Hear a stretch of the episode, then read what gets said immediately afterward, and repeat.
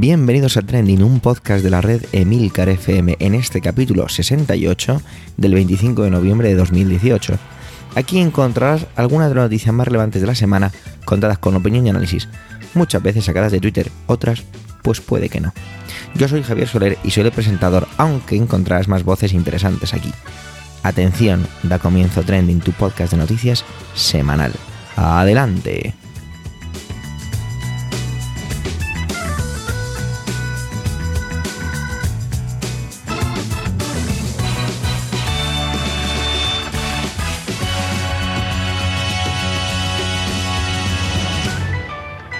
Tantas cosas esta semana que la verdad es que estamos un poco sobrepasados. Este tipo de situaciones pues suelen ocurrir, ¿no? ¿A vosotros nos pasa?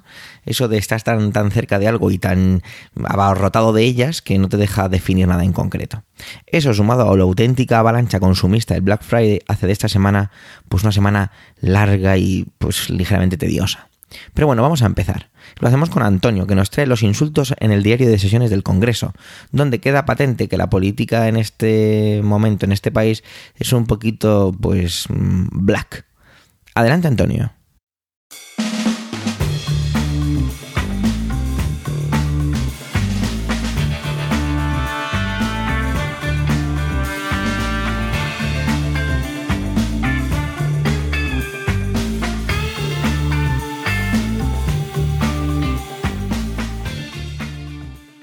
Saludos, soy Antonio Rentero del podcast Preestreno y esta semana en Trending no voy a hablaros ni de cine ni de series de televisión.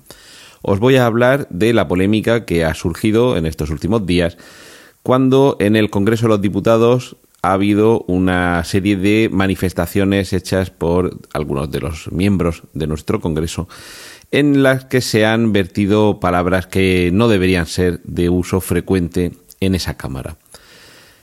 Sin entrar en más detalles, porque la idea es eh, ofreceros una, una, noción genérica sobre lo que sucede en estos casos, lo cierto es que se han cruzado palabras como golpista y, y, fascista entre dos diputados y eh, sin entrar en otras consideraciones sobre lo que ha sucedido a posteriori, con la expulsión de uno de los diputados y un no sabemos todavía si amago o ejecución de un eh, escupitajo por parte de un miembro de esa Cámara a otro de los congresistas.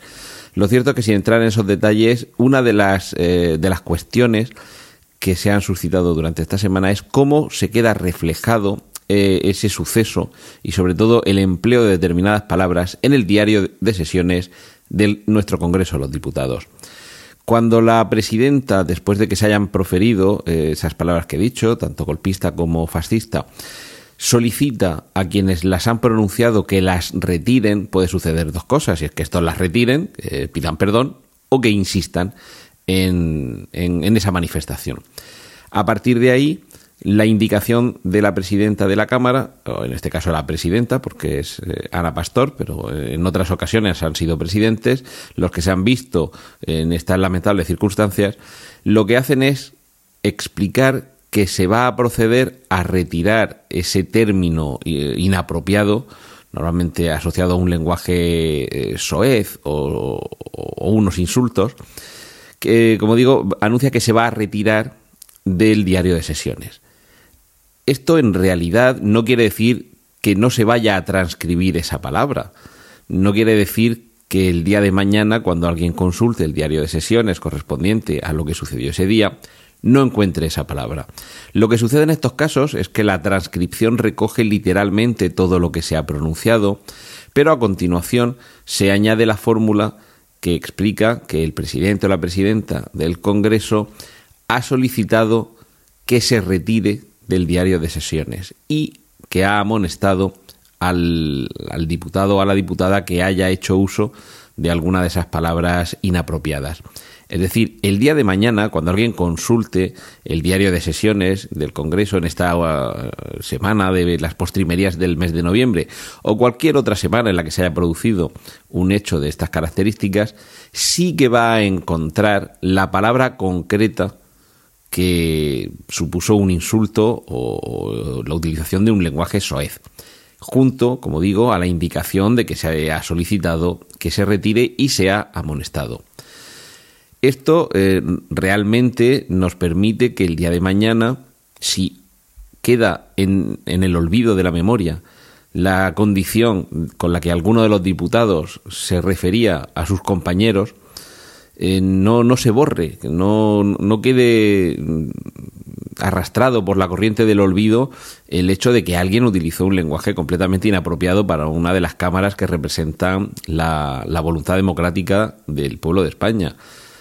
Lo contrario, es decir, que realmente se borrara, supondría, además de un ejercicio de falsificación o falseamiento de la historia, supondría casi caer en lo, aquello sobre lo que nos advertía George Orwell en 1984, cuando el Ministerio de la Verdad procedía de manera regular a corregir las noticias de días anteriores para que casaran con lo que estaba sucediendo en el presente. Es decir, eh, quien gobierna el presente y es capaz de controlar el pasado, a su vez tiene el dominio sobre el futuro.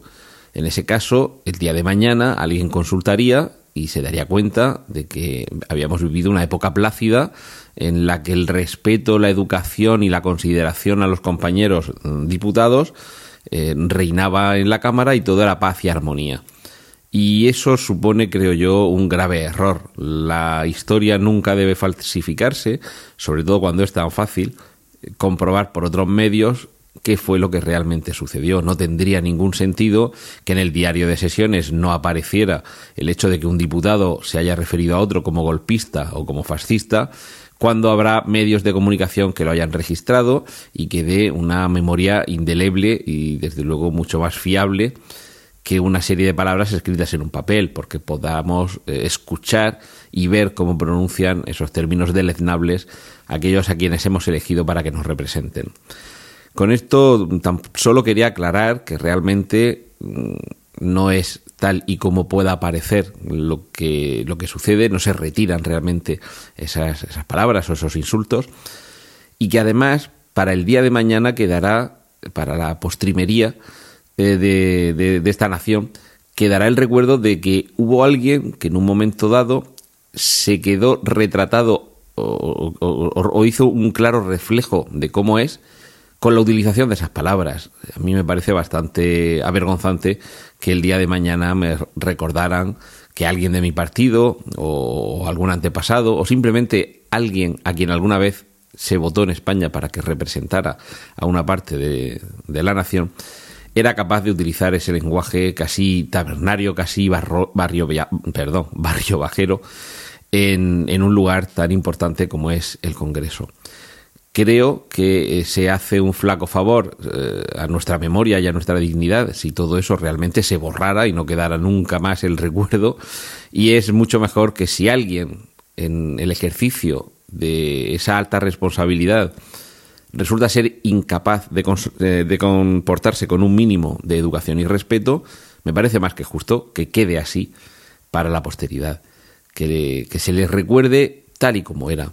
No puedo sino recordar una anécdota que se cuenta sobre, sobre Oliver Cromwell, uno de los eh, mandatarios que hubo eh, siglos atrás en el Reino Unido, que cuando llegó el momento de que el pintor le hiciera el retrato oficial, le preguntó, Siri, ¿queréis salir muy favorecido? A lo que Oliver Cromwell, que por lo visto era el hombre bastante feucho, dijo, no, no, pintadme tal y como soy, con verrugas y todo. Creo que ese es el auténtico ejercicio de respeto al presente y respeto a la historia. Y es consignar todo lo bueno y todo lo malo tal y como sucedió. Y si hoy o mañana alguien debe avergonzarse, estoy esta mañana fatal, perdonadme.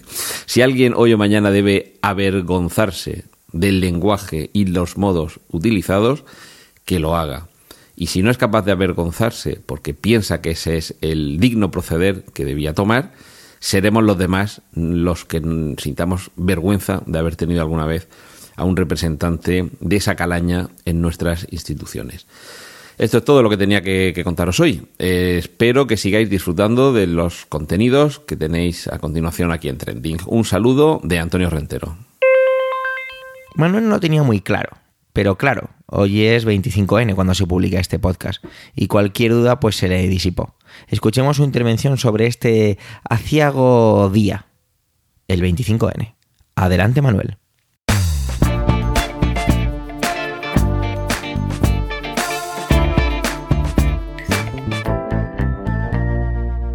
Hola oyentes, hola equipo trending. Hoy es 25 de noviembre. Hoy se conmemora como cada año a nivel mundial el Día Internacional contra la Violencia de Género hacia las Mujeres. Y desde Trending creemos que, aunque ya hemos hablado de ello en capítulos anteriores, no podemos dejar pasar la fecha. Como también estamos tristemente seguros de que por desgracia tendremos que volver sobre la violencia de género en más de una ocasión futura. Como ya contamos el año pasado por estas fechas, el 25 de noviembre se recuerda y se conmemora el asesinato de las hermanas dominicanas Mirabal, también conocidas como las mariposas. Asesinato motivado por su fuerte oposición y lucha activa a la dictadura de Rafael Leónidas Trujillo. Las hermanas Mirabal sufrieron encarcelamientos, violaciones, torturas y bueno, finalmente fueron asesinadas por oponerse a un régimen dictatorial, a esa intolerancia absoluta, a ese totalitarismo que acortaba libertades y derechos. Han pasado 58 años y tanto tiempo después del asesinato de las hermanas Mirabal, un día como hoy, mujeres diversas alrededor del mundo se manifiestan, mujeres y hombres, nos manifestamos y mm, visibilizamos, reivindicamos y pedimos la erradicación de esa violencia de género. Porque a pesar de haber pasado 58 años, eh, mujeres eh, diversas alrededor del mundo continúan siendo objeto de represión, de persecución, de encarcelamientos por su lucha activa en favor de los derechos de las mujeres. Continúan siendo objeto de diversas formas de violencia, incluida la muerte por el mero hecho de ser mujeres. La violencia de género contra las mujeres es una de las violaciones de derechos humanos más extendidas del siglo XXI y su erradicación uno de los asuntos pendientes más urgentes de solucionar y, cuya solución está en las manos, pues tanto en las manos de los poderes públicos como en las manos de la población en general. Estamos llamados a asumir un papel activo en la lucha contra la violencia de género. Estamos llamados a actuar a acabar con la violencia de género hacia las mujeres. Y en este sentido, aplaudo la campaña de Radiotelevisión Española y, en su canal, que, pueden ustedes ver en su canal y también en YouTube, eh, realizada por el Ministerio del, del Interior, con tres vídeos que publicaron esta semana. Bajo el título No mires a otro lado, encontramos un proyecto de realidad virtual que incluye tres vídeos grabados en tecnología 360 grados y que permite a los espectadores ser testigos de diferentes situaciones de maltrato. Maltrato psicológico, violencia de género entre jóvenes y violencia física. No podemos ser meros espectadores, igual que no podemos permanecer callados ante la violencia de género estructural, cosificación, sexualización, desempoderamiento, desigualdad laboral y económica. Bueno, ojalá que el 25N de 2019 podamos decir que la situación ha cambiado, que ellas y nosotros, los hombres, podemos gozar de una vida libre de violencia de cualquier tipo, y mucho más, de género. Feliz día y feliz vida. Cuando este podcast sea publicado, aún no habrá terminado la cumbre de los 27 miembros de la Unión Europea sobre el acuerdo del Brexit. Salpicado por las últimas horas en las que el Peñón empeñóse en ser protagonista, o igual nos hemos empeñado nosotros. Cuando inicié este proyecto de Trending, mi primera intervención fue sobre Gibraltar y su importancia que tendría en las negociaciones futuras del Brexit. No es que yo fuera muy listo en aquella época y mucho menos ahora. Cualquiera podría ver que es un punto delicado e incluso de inflexión. En aquellos momentos ni siquiera eran borradores sobre la salida del Reino Unido lo que había sobre la mesa. Sin embargo, lo que parecía siempre era que España estaría detrás, perdón, España contaría con detrás todo el club de azul y estrellas amarillas respaldando cualquier cosa que tuviera que ver con el Peñón de Gibraltar. Ha llovido mucho, se ha dicho mucho y escrito aún más sobre el Brexit que poco a poco se acerca a su culminación. Finalmente, Pedro Sánchez, el presidente del gobierno, no el bueno, el, no el, bueno, el compañero de hoy podcast, ha cedido y no vetará el acuerdo. Lo ha hecho tras presentar la solución en la que por escrito Reino Unido y Unión Europea garantizan que España tendrá siempre la última palabra sobre la otra vez citado Peñón de Gibraltar. Ha sido duramente criticado por opositores, tachando de humillante su actuación. Otros apelan a que esos documentos no tienen validez jurídica. Bueno, sé cómo fuere, la maquinaria sigue en marcha y quizá cuando este podcast se publique ya esté hecha la foto de la ya sí primera parte del divorcio europeo. Los titulares se sucederán e incluso ya empezamos a tener algunos. Día triste pero necesario, decía Donald Tusk. Ya habéis oído de mi voz que todo esto solo importa para los poderes económicos, el resto no importa absolutamente nada. El Brexit fue vendido en Reino Unido bajo justificaciones migratorias y apelaban al discurso del miedo, la incertidumbre y el imperio británico, que hace ya tanto tiempo que terminó que, parecía, que parece escrito en papiro. Vivimos un momento de separación y el Brexit es el más grande de los ejemplos, pero no hace, falta, no hace falta irse tan lejos, creedme. Aquí, en tu barrio, en tu ciudad, pasa lo mismo. Los discursos de separación, que no digo separatistas, se convierten en un trending cotidiano y cuando algo es cotidiano ya no le prestas la atención que quizá se merezca. Por suerte, de vez en cuando uno encuentra momentos de unión para las personas. O entre las personas. Ayuda desinteresada que nos hace recordar que no solo somos simples animales que pasan por aquí, sino que formamos parte de, algo llamado sociedad. Y os lo ilustro con una experiencia real que ayer sábado me ocurrió. Ayer celebrábamos en casa Acción de Gracias, ya que mi pareja, Katie, es norteamericana y para ella es algo muy importante. Siempre que uno va a preparar una comida grande con muchas personas, pues hay detalles que se te han olvidado y toca ir a comprar, pues esos, esos últimos cositas que faltaban. Así era, no eran las 10 de la mañana cuando ya estaba yo paseando con mi carro y la lista de la compra en el iPhone cuando en la sección de la cerveza un hombre llama mi atención. Era un hombre de unos 70 años, con unos ojos muy azules y acuosos. Su ropa desprendía un fuerte olor a tabaco, menudo y cansado. Su rostro parecía haber vivido muchas historias. Levantó su mano para llamar la atención y seguidamente juntó ambas e inclinó su cabeza. Interpreté que era un por favor. Me acerqué y le pregunté qué necesitaba. Sacó su móvil y pulsó en la aplicación de Google Translator. Ahí fue donde me di cuenta que era extranjero. Un país del este, quizá Polonia, por eh, lo que decía y lo que veía en la pantalla. Le hablé al móvil y enseguida me lo entregó. Una voz robotizada me preguntaba que no entendía el cartel amarillo donde ponía 3x2. Pulso en español y le contesto. Paso en el móvil. Él entiende y me levanta el pulgar mientras se dibuja una sonrisa sorprendida que arruga por completo su rostro. Le sonrío y le doy una palma de la espalda. Me hace un gesto con el índice de su mano derecha que enseguida interpreto como otra pregunta. Le digo que adelante y le animo con mi mano en un gesto de invitación. Nos cuesta un poco, pero a través de la app consigo entender que no entiende eh, ciertas cosas sobre el aceite de oliva. Le han dicho que es mejor que el aceite vegetal y en su país no consume este tipo de aceite, pero que no entiende que siendo mejor cómo es que está presentado en botellas tan grandes. Sin poder hacer un gran estudio sobre el aceite de oliva, le digo simplificando que en España se produce mucho y que bueno, y que por eso pueden permitirse el hecho de envasarlo a lo grande. A lo mejor hice mal, no lo sé, disculpadme. Me pide una, una, recomendación y no me la juego demasiado. Voy a una marca conocida que además también está en ese 3x2 y el hombre tan contento. La gente nos mira cuando nos vemos intercambiar el móvil y sonando esa voz robotizada, pero vamos que tampoco es que se detenga ni haga un, un corrillo.